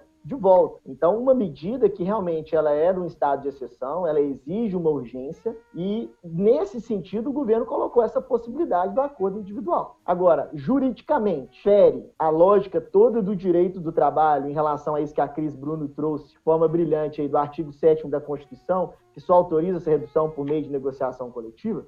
Feriu, tá lá no artigo 7 isso. Mas, neste momento, por que não também a gente pensar né, em outros princípios? Né? O Barroso falava muito de ponderação de princípios. Né? A gente tem na Constituição também o princípio da função social da empresa, do direito ao trabalho, né? a função social do trabalho. E isso, todos esses outros princípios também estão sendo deixados de, de lado. Né? Há aí uma, uma ponderação entre princípios que talvez pudesse ser levado em conta pelo né, o, o STF, também, né? Porque nós, como juristas, também não podemos falar igual o pessoal fala que se dane a Constituição, porque eu acho que as, as é. coisas não funcionam assim. Eu acho que a gente tem que achar construções jurídicas válidas para este momento, sob pena da gente criar um estado de exceção sempre, né? Claro, e Tiago, completando, já que você puxou para a parte principiológica, que é uma parte que eu gosto bastante, é, todas essas normas que a Cris citou e que o Lewandowski citou no voto dele, são normas é, que visam, claro, proteger o trabalhador. Mas aqui será que a gente não está aumentando o zoom, né, como o Google Maps, e olhando não só o empregador, mas uma coisa maior que a própria relação de emprego? O que adianta Isso. não ter, ter, direito se não tem o pressuposto do exercício de um direito, que é o emprego? Então, eu acho que, do ponto de vista principiológico, faz todo sentido. A gente protege o macro fazendo concessões em parcelas que atinjam esse macro. Eu acho que totalmente de acordo com o que vocês dois falaram. Chico? É, eu acredito, pois é, não, eu, eu concordo também que, que esse equilíbrio é necessário e importante de se perseguir, mas a, talvez até para qualificar um pouco o debate, eu gosto muito do, de uma expressão de que as garantias elas servem justamente para tempos de crise, porque em tempos que não são é, que não são marcados por algum tipo de abalo, de crise, é, de desconjuntura estrutural, é, seguir as garantias é, é, com certeza muito mais fácil. Eu acho que nesse contexto minha alma de penalista sempre sempre fala mais forte, porque as garantias penais elas estão sempre é, é, nesse, nesse, nesse contexto de tensão, né? em, um, em um contexto de, de é, um, um, aumento quase pandêmico da, da violência criminal, e justamente por isso, é justamente por, é, por, por esse contexto que as garantias precisam ser respeitadas, é, é, e, e, e just, é porque é, para isso que elas servem. E nesse contexto, talvez seria mais interessante a, a busca, se possível for, de uma solução que, que procure equilibrar as garantias, pelo menos do texto constitucional, com uma preservação possível da relação de emprego, como o Bruno colocou muito bem, e é, buscando uma, enfim, uma estabilização a longo prazo da economia. E, por exemplo, não, não seria, não, não seria possível, nesse período de crise, acelerar as negociações coletivas e fazer exatamente como manda a Constituição no no que tange a, a diminuição dessa jornada de trabalho proporcionalmente com o salário apenas a partir das, das negociações coletivas, como não sou trabalhista, não vou poder dar, dar muitos outros exemplos nesse contexto. Mas será que agora, no período de abalo, não seria especialmente é, importante procurar respeitar a letra da Constituição? É para isso que ela serve? Chiquinho, só deixando um pouco de lado a sua visão penalística, porque ah. realmente eu vou meter os pés pelas mãos, né? Mas a, a grande questão é que nós já contamos, desde a sua origem, com uma uhum. estrutura sindical é, frágil, uhum. despreparada desde a origem, a nossa história sindical, ela, ela deixa muito a desejar. Né? E isso ficou ainda mais gritante. Talvez fosse a proposta contrária da reforma trabalhista de 2017, mas isso ficou ainda mais gritante com a lei é, que, que em 2017 retirou o imposto sindical obrigatório dessas entidades sindicais. Então, na verdade, entidades que já eram sensíveis estão completamente perdidas, instáveis, desestruturadas internamente. É, Questiona-se a própria existência, estão ainda se buscando uma forma de se é. reinventar nesse novo cenário. De 2017 para cá, Concordo. exigir dessas entidades, nesse momento é. de total desestrutura, como você colocou, de total crise pandêmica, né? Reuniões exigir e reuniões desse... para chegar num acordo reuniões, coletivo. Isso. e, e o dedo na cara no dessas... sindicato? Você é vagabundo! Você é vagabundo!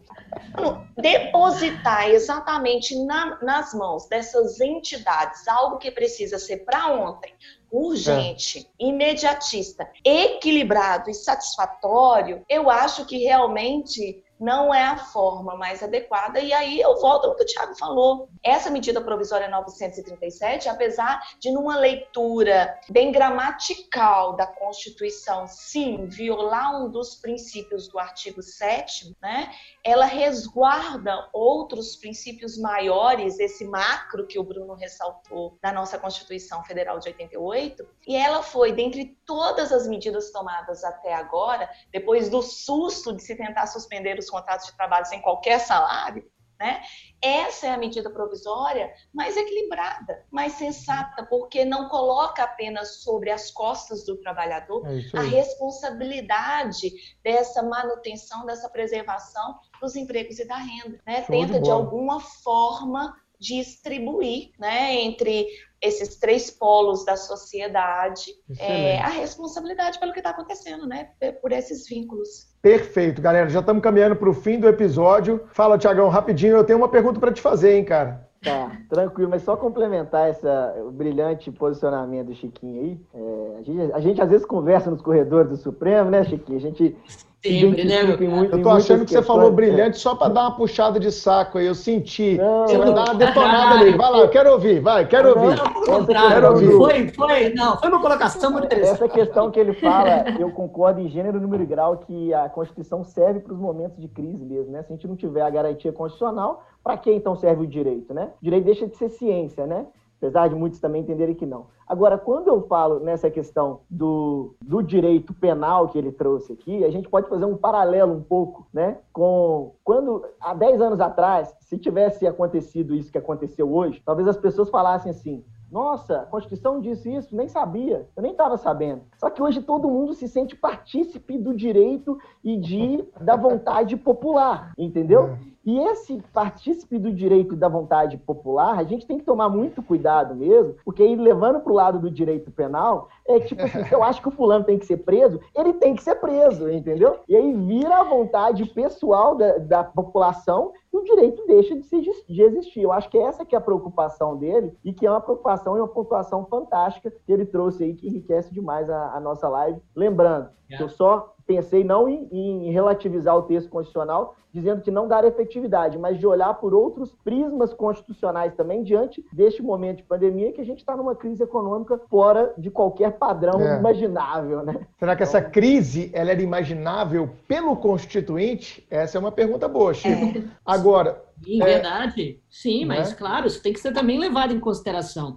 Claro. Mas, as, enfim, as, a, é, as crises no direito penal relativas, tanto à, à falta de estrutura carcerária quanto ao aumento crescente da, da criminalidade violenta, nos leva pelo menos no campo do, do, do, direito penal, um pouco mais garantista, para aqueles que, que entendem realmente a, a, não só o nascedouro, como a natureza do garantismo penal, aclamar pelo respeito às garantias constitucionais como pressuposto da legitimidade do próprio sistema, que é inerentemente claro, violento. Claro. Né? Que rege a coerção, já que o, o direito, Sim. ao fim e ao cabo, mas, rege Mas eu entendo isso, cara, mas a Constituição deve, ter visto, deve ser vista numa unidade e de claro. finalidades também que ela busca, né? Então, quando ela faz lá um capítulo dos direitos sociais, ela está visando preservar o empregador, mas principalmente que ele tenha um emprego. Essa, foi, essa foi a ponderação. De valores são, são possíveis, é lógico. E é por isso que eu trouxe a pergunta ao debate aqui, na minha condição de Foi ótimo, foi ótimo. é, o, o Tiagão, para a gente fechar aqui, cara, esse,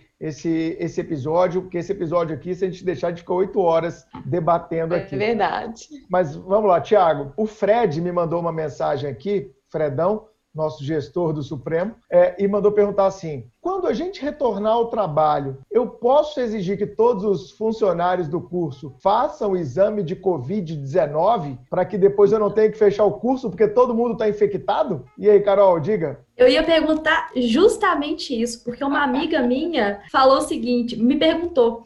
É, Carol, o, meu, meu patrão, ela falou assim, ele tá querendo me obrigar a fazer o teste para saber se eu tô com coronavírus, porque eu tô tossindo muito e tal. Ele, ele pode me obrigar a fazer esse exame? Eu ia Só faltou ela falar, né, Carol? Eu tô tossindo muito, eu tô com dor nas costas, eu tô com falta de ar, eu tô tive com contato febre, com, com pessoas Eu tive contato com 20 pessoas que vieram da China e da Itália, mas eu acho que eu não tô e eu acho e que eu, ele tá abusando.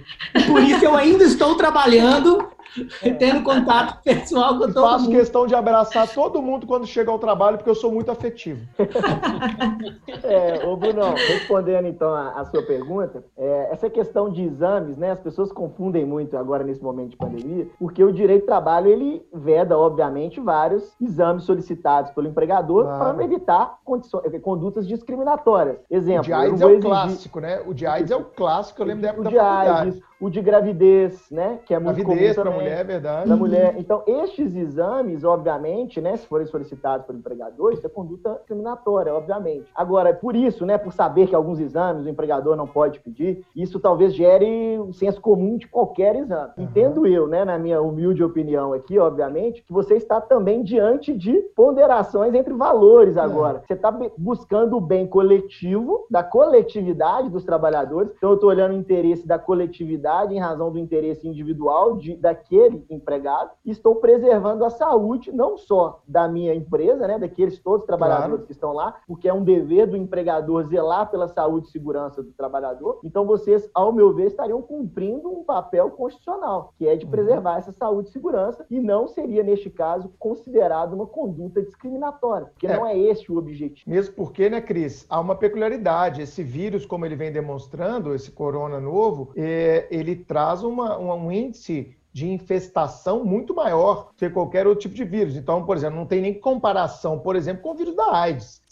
a forma de contágio ela é completamente distinta e etc. Então, é, eu acho que é interessante a explicação do Tiago e eu faço outra pergunta para a Cris. Se o Fred quiser fazer isso, é o Fred que tem que pagar, né? Estou falando assim, a empresa, é lógico, o empregador, quem tem que pagar. Eu vou exigir, faz fila aqui, vai vir um laboratório, nós vamos fazer 60 testes aqui, galera, voltamos da quarentena, estamos aqui no mês de julho, junho, sei lá quando vai ser, faz a fila aqui, né? Por favor, dois metros de distância de cada um aí, por favor favor, e nós vamos fazer um teste e nós vamos começar a voltar a trabalhar na semana que vem quando sair o teste todo mundo. Quem tiver contaminado vai ficar mais duas semanas em casa sem problema algum. E aí, Cris, o que, que você Bruno? É, na verdade, eu acho que a gente tem aí como brecha, como um respaldo aí para essa, essa exigência do empregador, Carol, a própria Lei 13.979. Na verdade, lá uhum. nas medidas gerais para o enfrentamento do coronavírus, está prevista lá a determinação compulsória de de testes, uhum. exames. Então, de um modo geral, isso pode ser exigido, e por que não nas relações de emprego, onde uhum. se busca também esse enfrentamento. Então, talvez por força dessa lei 3.979, a gente consiga relativizar todas as questões discriminatórias que sempre foram levantadas entre empregado e empregador. Agora, sem sombra de dúvidas, Bruno, também tendo como parâmetros outras situações trabalhistas, desde que o ato é impositivo do patrão, tem ele que arcar claro. com as despesas contraídas para o teste, sem sombra de dúvidas. Como a gente falou mais cedo da própria colocação do empregado em home office, né? Ele vai ter que providenciar a estrutura. Meus amigos, que episódio, hein? Vamos agora para aquele momento que todo mundo gosta. Então vamos agora à dica suprema.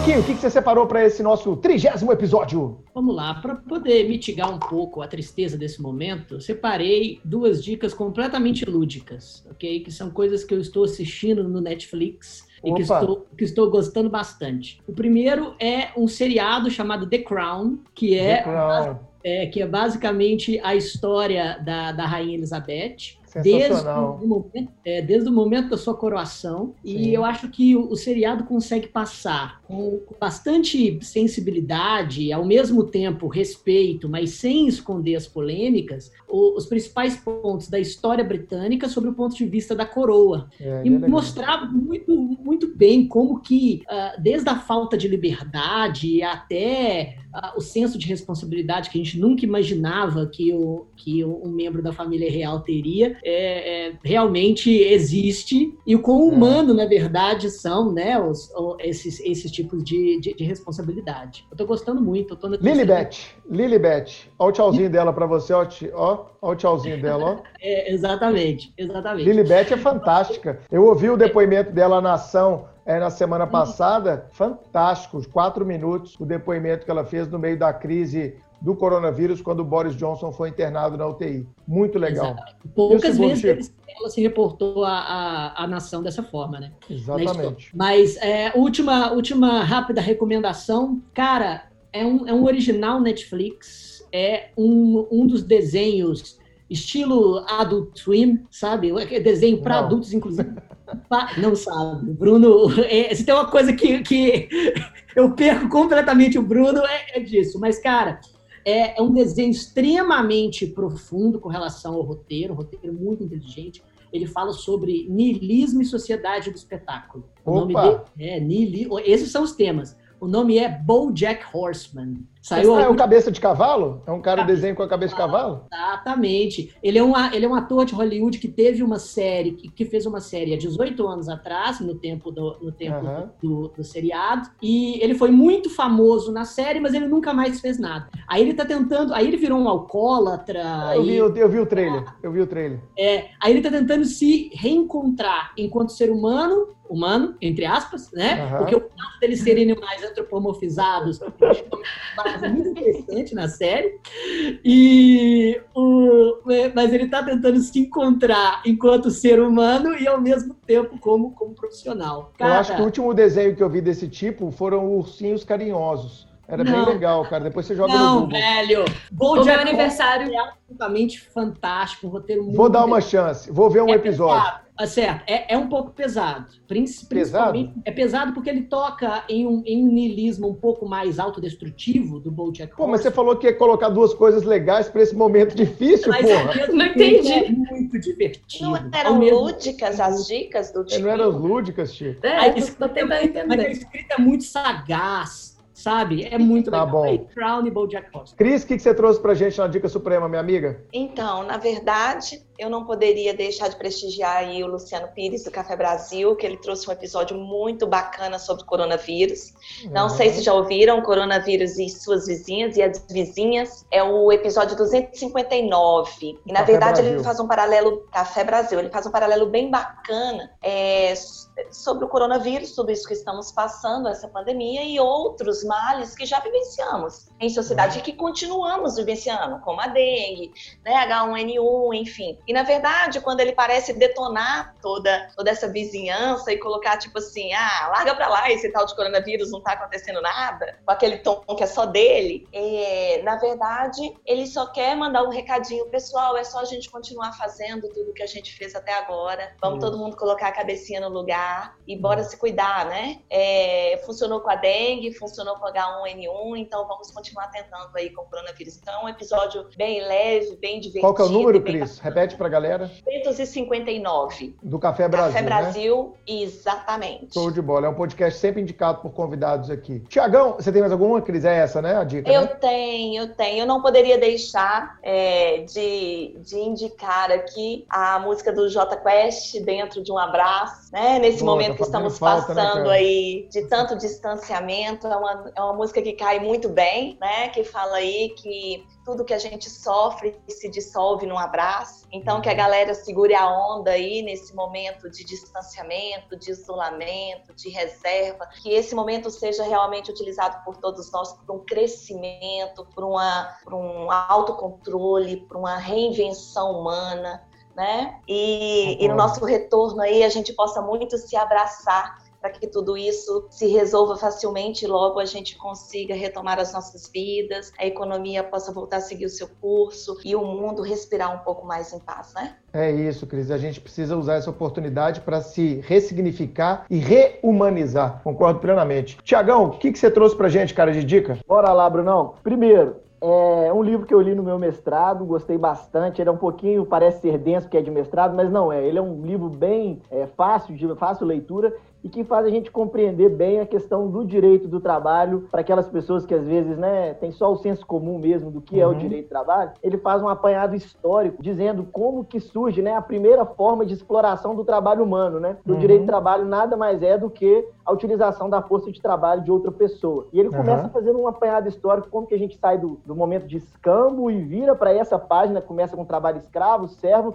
até chegar no trabalho subordinado, que é o que a gente vive hoje. Então é um, um apanhado muito legal, histórico e de fácil leitura. E o segundo seria um artigo... Repete o nome, Tiago, por favor. A história, a história da riqueza do homem, Léo Huberman. O ah, autor show. é o Léo Huberman. E o nome do livro é A História da Riqueza do Homem. Show. Essa é a primeira dica. Tem outra? Segunda. Segunda é um artigo de um filósofo sul-coreano. Não sei se ah. vocês conhecem, é o Byung-Chul Han. Já ouviram ah, falar? Com certeza, ah, o Chiquinho conhece. O cara. Chiquinho já indicou. Ah, você já indicou? Desculpa, Chico. Você viu o artigo dele que saiu agora? O artigo não, dele? Ah, não viu? Saiu um artigo dele agora recente sobre o coronavírus. Olha, é o, o, corona, o, coronavírus de hoje e o mundo de amanhã. E ele faz esse Opa. paralelo muito legal é, sobre como a China né, vende como ela está lidando com o coronavírus, como se ela fosse a fórmula do sucesso para tratar do uhum. coronavírus e ela utiliza da fórmula do sucesso o controle é, de todas as pessoas pelas, pelo, pelos dados, né? Então, uhum. ele sabe aonde mede a temperatura no metrô do cara que sentou, que estava com coronavírus. E todos os cidadãos né, é, chineses, eles não questionam dar os seus dados para o Estado, né? Que é uma uhum. imposição, né? É uma questão. E eles e estão querendo vender isso para a Europa, dizendo assim: olha, Europa, você não faz isso, né? Você fica questionando que dado é uma coisa sigilosa, é individual. e, e olha aí, você não está sabendo lidar com o coronavírus. E aí a Europa Europa virou sinônimo de fracasso porque não autoriza dar os dados para o Estado. E aí ele trabalha isso de uma forma crítica, dizendo assim: olha, e aí? Cara, tem que ler isso. É, Eu gosto muito dele. Legal. Ele, ele basicamente o de volta. Cara, manda, ô, ô Tiago, manda o link para Carol para ela colocar no blog nosso lá do Supremo, porque aí nós e os ouvintes poderemos acessar, né, Carol? Pega o link uhum. disso aí com o Tiago, beleza, Tiagão? Beleza, e ele conclui de uma forma legal também, dizendo justamente isso: que ele acha que depois do coronavírus, as pessoas estão falando de voltar a uma época mais mais, né, solidária, ele está falando que é totalmente ao contrário, que ele acha que vai exponencializar ainda mais o individualismo e a questão do capital. É muito legal. Um livro bacana. É um risco. E bacana. É um grande risco, cara, é um grande risco. Inclusive porque muita gente pensando que perdeu muito nessa crise, vai querer acelerar de um Exatamente. outro jeito para recuperar o, o prejuízo, né? Exatamente. Carol, o que você trouxe pra gente hoje, minha amiga? A dica suprema de hoje, eu trouxe esse livrinho aqui, ó. Nietzsche para estressados. Nietzsche para estressados? Nietzsche, é Nietzsche para estressados. É muito legal. São 99 máximas do Nietzsche aplicadas ao cotidiano. Então, o autor coloca uma máxima e faz um, um, uma descrição assim do nosso cotidiano, da nossa vida pessoal, Pô, profissional. Hein? É muito legal. E ele é fininho, assim, você lê rapidinho. Dá para ler 29 vezes na quarentena. Nietzsche para estressados. É muito legal. Nietzsche para estressados. Alain Percy, o autor. Alain Percy, beleza. A, a minha dica suprema é vinculada ao episódio de hoje, também de uma série do Netflix que eu ainda não terminei de ver, mas estou vendo a conta gotas e estou gostando, que é American Factory. Eu não sei se você chegou a ver, é uma discussão né, da, da, das fábricas que foram fechadas nos Estados Unidos. É uma grande fábrica, salvo engano, em Detroit, e um, um bilionário chinês arrenda essa fábrica e traz todo o modo de trabalho chinês contratando empregados americanos. Então, aquilo que parece ser uma salvação da falta de emprego ali no começo da década passada vai se mostrando um verdadeiro pesadelo pela incompatibilidade é, da gestão chinesa com o jeito e o espírito do trabalhador americano. Então, vocês que lecionam aí direito do trabalho, American Factory é obrigatório. Eu acho muito legal essa tensão, é, principalmente no momento que a gente está de que vai se acentuar, ao meu ver, do ponto de vista da política internacional, a, a guerra comercial entre Estados Unidos e China, como já está acontecendo, ao meu ver.